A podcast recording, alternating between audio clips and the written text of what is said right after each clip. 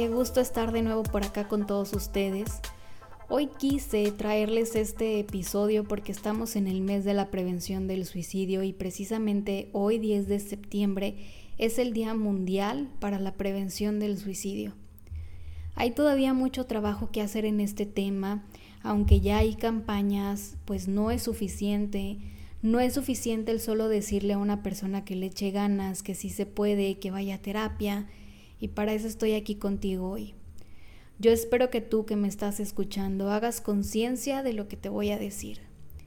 Ha habido mucho debate en que si el suicidio es de valientes o de cobardes, pero déjame decirte que no es ni uno ni otro.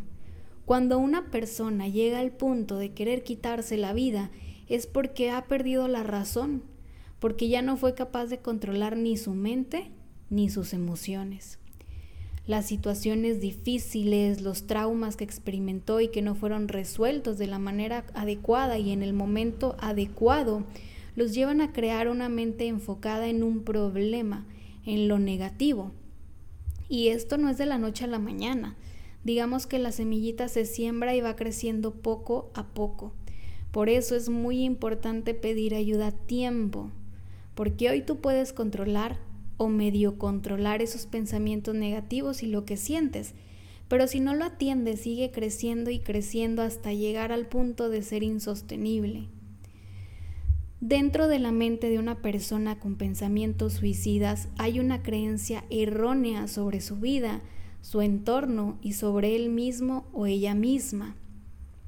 Es una mente muy negativa, muy pesimista, es una mente que ve el problema en todas las soluciones, está muy polarizada hacia el lado negativo, desde que se levanta ya hay queja, hay apatía por sus actividades cotidianas, sus emociones predominantes son de tristeza, frustración, hay muchísimo sufrimiento, su forma de ser es de victimización, se llega a creer que no vale, que no es suficiente y que no merece ser feliz.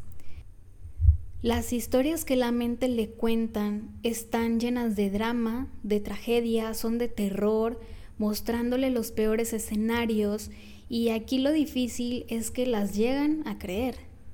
Una persona con ideas suicidas no siempre se ve devastada como en las películas.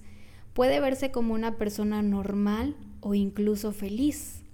¿Cuánta gente no famosa no conocemos que aparentaba tenerlo todo, belleza, fama, dinero, lujos, éxitos, y terminó quitándose la vida?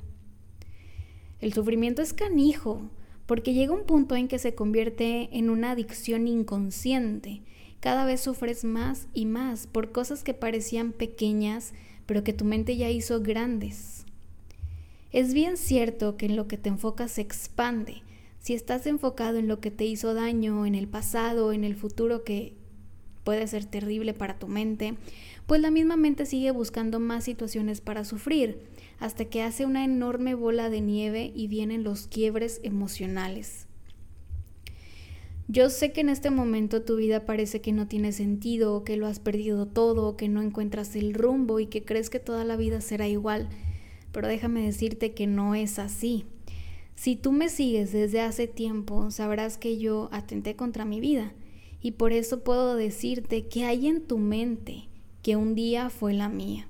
Y por eso también puedo decirte que sí se puede salir adelante, porque ya estuve ahí. Y aunque sea un camino quizá largo, quizá tedioso, créeme que sí se puede. La mente te muestra los peores escenarios, te va a crear películas de terror que parecen reales, te miente sobre tu vida, sobre las personas de tu alrededor, sobre ti mismo, sobre ti misma. La mente te hace creer que toda la vida será exactamente igual o peor, que el sufrimiento nunca va a terminar, que mereces todo lo malo que te está pasando, que Dios te olvidó. Pero nuevamente, quiero decirte que no es así. La mente miente, no le creas. Escúchame, tu mente te está mintiendo.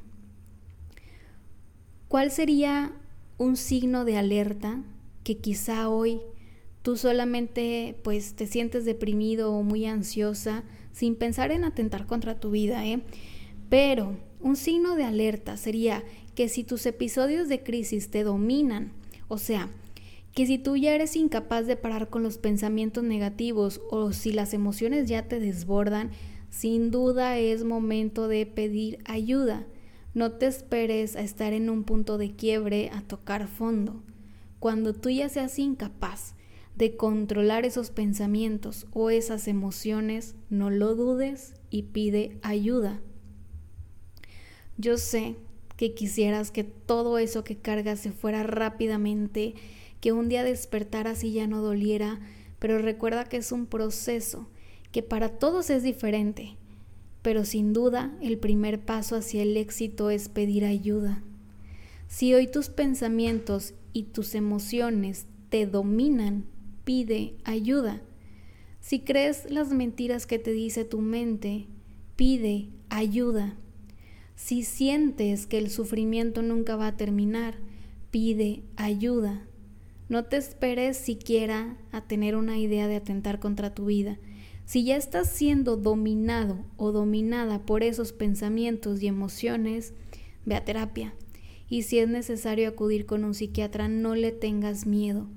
Todo lo que sume, todo lo que ayuda es por tu bien y para tu bien. Perder la razón, o como le digo yo, los secuestros emocionales, son un, son un indicador de que vas perdiendo la batalla. Y estos son cada vez más frecuentes, más intensos y de mayor duración. Así que por favor, si tú ya has experimentado esta pérdida de la razón, aunque sea por un momento, no lo pides, no lo pienses, perdón, y busca ayuda. No te esperes a tocar fondo. La diferencia entre quienes llegan al suicidio y, al suicidio y quienes no es precisamente pedir ayuda. Y pedir ayuda va desde hablar con tu familia, amigos, acercarte a la religión de tu preferencia, por supuesto terapia psicológica y psiquiátrica, pero también hay otras alternativas y yo estoy en pro de todo. Todo lo que sume y sirva para ayudar es válido. Tanto las clínicas como las holísticas, que pueden ser biomagnetismo, reiki, constelaciones, biodescodificación, etc. El método que tú elijas y que te esté ayudando y funcionando, síguelo haciendo, pero aquí lo importante es no esperar a que mágicamente todo el sufrimiento se vaya, porque no es así. No llegó a tu vida mágicamente y no se va a ir mágicamente, necesitas tomar acción. Sanar es todo un camino que no es de la noche a la mañana, pero créeme, valdrá totalmente la pena. Y pues con todo el amor y porque yo ya estuve ahí, te digo, no le creas a tu mente y busca la ayuda que necesites. Espero que te haya servido este capítulo, este episodio. Te mando un gran abrazo y deseo que pronto me estés contando que lograste pedir ayuda y que todo va muy bien. Nos vemos en el siguiente episodio. Esto es Hablemos de Depresión. No estás solo, no estás sola. Bye bye.